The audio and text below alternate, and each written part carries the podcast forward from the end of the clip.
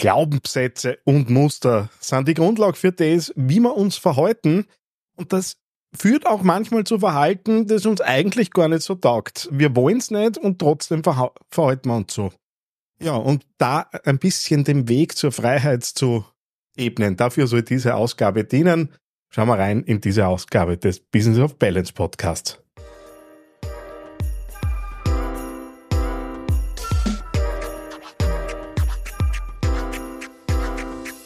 Herzlich willkommen bei Business of Balance, deinem Podcast für ein stabiles und ausgewogenes Leben im Business. Hier ist dein Host, Daniel Friesenecker.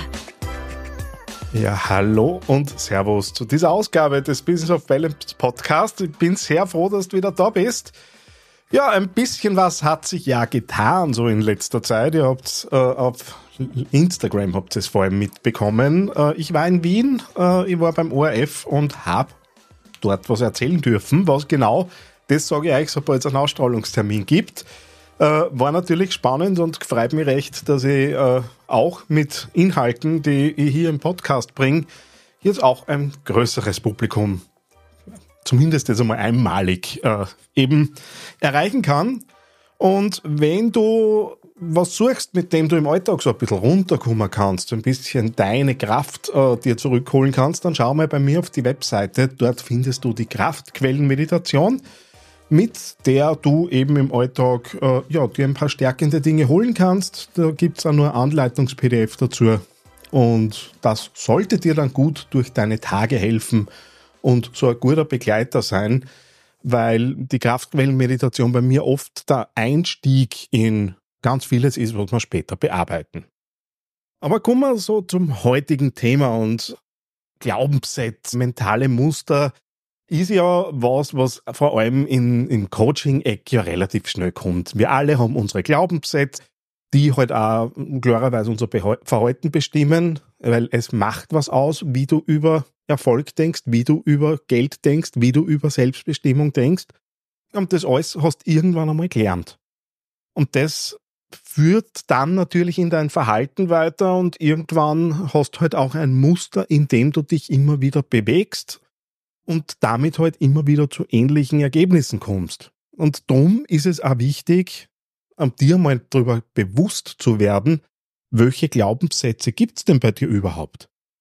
Was sind die Dinge, die dein Verhalten steuern? Wo hast du es gelernt? Das sind so Dinge, die man vielleicht als, als Kind immer wieder mal gehört hat, so Sätze, die Oma, Opa, Mama, Papa immer wieder von sich gegeben haben.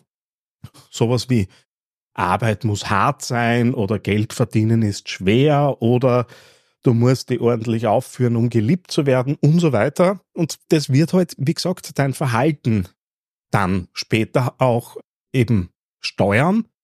Und du kannst aber diese Glaubenssätze auch verändern.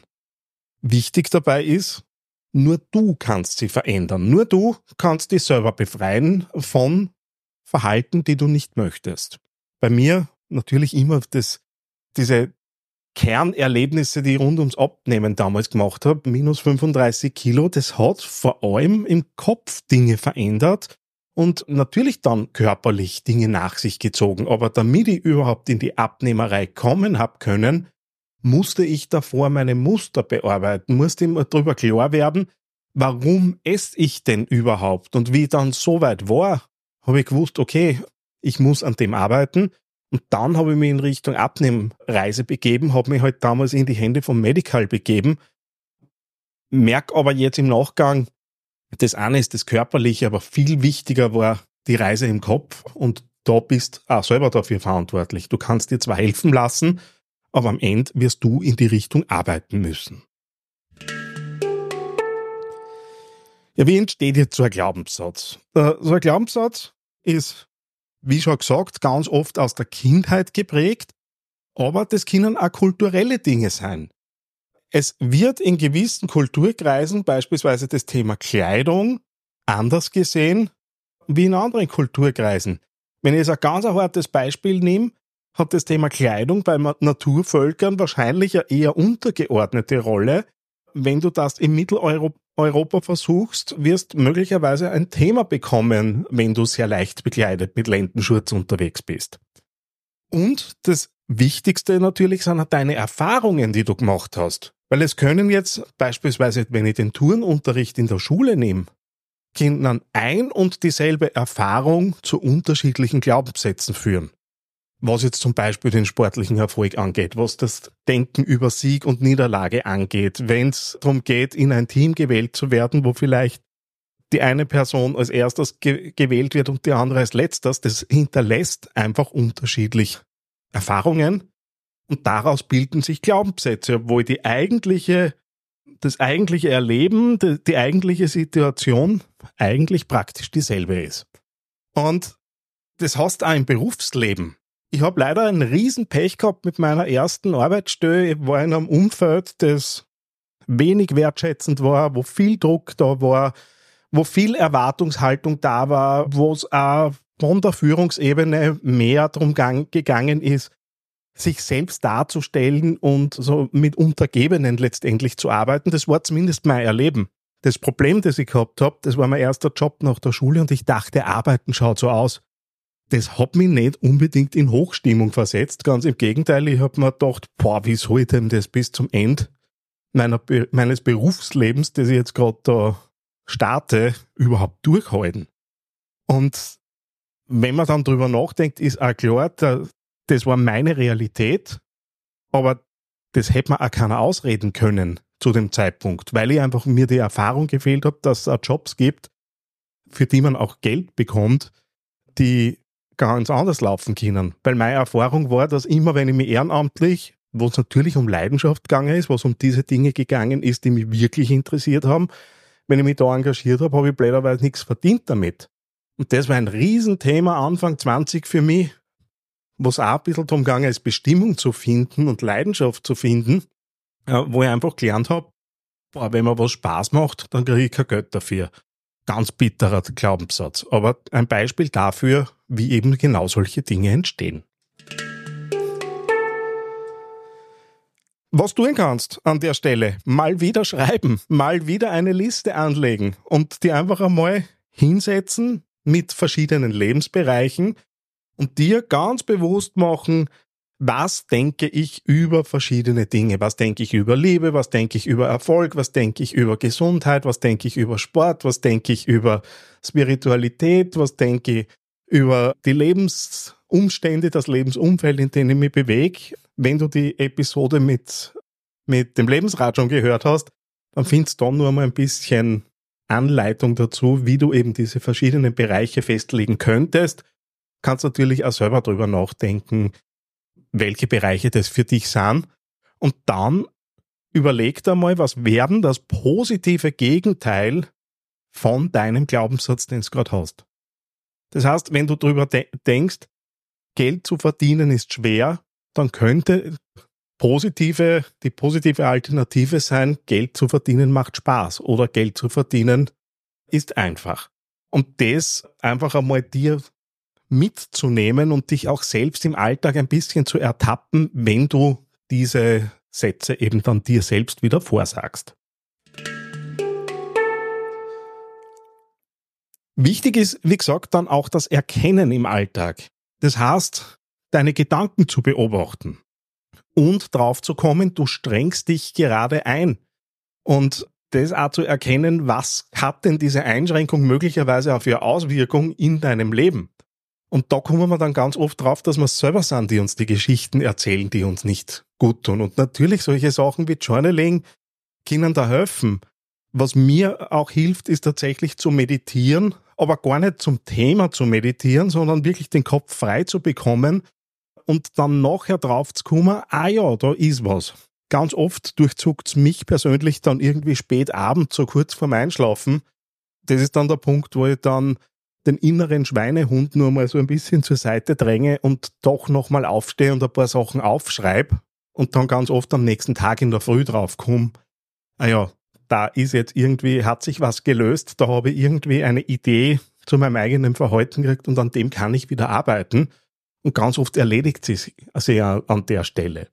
Und genau mit der Selbsterkenntnis kannst du dann auch für dich und dein eigenes Leben so eine gewisse Art von Weisheit eben dann auf, aufsetzen und erkunden und für dich eben in Anspruch nehmen. Und wenn du sowas wie Erkenntnisjournal führst, was jetzt eh, glaube ich, in den letzten Episoden schon klar geworden ist, irgendwie so ein Journal zu führen, wäre generell eine gute Idee, aber du kannst ja, wenn du merkst, du hast ein Thema, an dem du gerne arbeiten möchtest, wieder für eine Zeit lang zum Beispiel sagen, okay, welche Erkenntnisse habe ich denn, habe ich denn erlangt in, den, in letzter Zeit? Welche Muster sind mir denn aufgefallen, das ein bisschen mitzunotieren? Und wenn du dann das Gefühl hast, okay, es geht besser und damit mag ich jetzt wieder eine Zeit lang weiterarbeiten, kannst du dann diese Methodik natürlich dann auch wieder eben ein bisschen zur Seite schieben und dann wieder in Anspruch nehmen, wenn du sie wieder brauchst. Ja, dann geht es natürlich darum, diese Muster auch zu durchbrechen. Und das bloße Erkennen deiner Glaubenssätze reicht halt blöderweise nicht aus. Das heißt, eine ganz beliebte Methode äh, ist, sich zum Beispiel ein Gummiringel ums Handgelenk eben dann zu, zu positionieren. Und wenn du drauf kommst, du denkst wieder einen dieser Glaubenssätze, mit dem Gummiband zu schnalzen. Das ist so ein Minischmerz, den du dir verursachen kannst, aber dadurch hast du natürlich so einen Anker und so einen Reiz, uh, das ist jetzt was, was mir eigentlich gar nicht gut tut. Und dann wirst du es dir zu einem gewissen Grad abgewöhnen. Wenn es jetzt Gummiringel sein soll, dann kannst du dich auch selbst zwicken oder irgendwie dir aufs Knie hauen oder was auch immer. Natürlich alles in einer Intensität, die auch irgendwie nur sozialverträglich ist. Aber damit hast du einfach die Möglichkeit, diese Glaubenssätze und Verhaltensmuster auch im Alltag mitzukriegen und gleich unmittelbar gegenzusteuern. Weil das, was die Dinge oft sind oder nicht sind, entscheidest ja du in deinem Kopf. Und wenn da der Glaubenssatz gerade dagegen arbeitet und möglicherweise eine andere Wahrnehmung haben, und mir passiert das auch immer, immer weniger oft, früher war es mehr, ich habe offensichtlich eine andere Denkweise wie ganz viele in meinem Umfeld gehabt und habe Sachen als total schlimm empfunden, wo alle anderen gesagt haben, es ist gerade nichts, Kollege. Dann kann dir das natürlich auch helfen, da so ein bisschen mehr Verständnis für die anderen zu bekommen. Und was du da zum Beispiel tun kannst, ist sowas wie einen Musterbruchplan zu erstellen. Das heißt, du nimmst da einmal die, die Glaubenssätze, die dir am meisten zwicken, und überlegst dir, welche von denen willst du in den nächsten Wochen ver verändern. Und nimm zu viel, nimm zwei, drei vielleicht. Und dann überleg dir so kleine Ziele, die du dir im Alltag setzen kannst, in Bezug auf diese Glaubenssätze. Welche Kleinigkeiten könntest du verändern zu dem, wie du jetzt arbeitest oder wie du dich jetzt gibst, um eben mehr an den positiven Glaubenssatz, der das Ganze ersetzen soll, heranzukommen? Und wenn es das so in einer Planung, kann tatsächlich so wie ein Projekt oder in so ein 100-Tage-Plan oder ein 50-Tage-Plan sein, mit Zwischenzielen, wo möchtest du bis, bis wann sein, dann hilft dir das natürlich wieder dran zu bleiben. Das heißt, Glaubenssätze sind ein wesentlicher Punkt, wahrscheinlich der wesentlichste Punkt, weil er eben so ein bisschen im, an der Grenze zwischen Bewusstsein und Unterbewusstsein sitzt wo man relativ schnell in Richtung Erfüllung und erfolgreiches Leben gehen kann. Und da sind wir auch weg von dieser unendlich Glück, unendlich Reichtum, unendlich unfassbares Leben, Coaching-Mentalität, sondern da geht es einfach wirklich um die Dinge, die dich ganz persönlich bewegen, die dich ganz persönlich nach vorn bringen. Und mit den Tipps, die du bekommen hast in der Ausgabe, solltest du eigentlich dir so die eine oder andere Strategie zurechtlegen können. Vielleicht hast du ganz andere Strategien und hast an diesen Dingen schon gearbeitet. Dann würde es mich freuen, wenn du mal einen Kommentar da lässt und ein bisschen erzählst, wie es bei dir denn so war. Weil erkenn dich selbst, akzeptier dich selbst und damit überwindest du dich auch selbst. Wäre was, was man da im Buddhismus zum Beispiel dazu finden könnte. Ja, und damit sind wir tatsächlich schon wieder am Ende dieser Ausgabe des Podcasts. Freut mich riesig, dass du da warst. Bis zum nächsten Mal.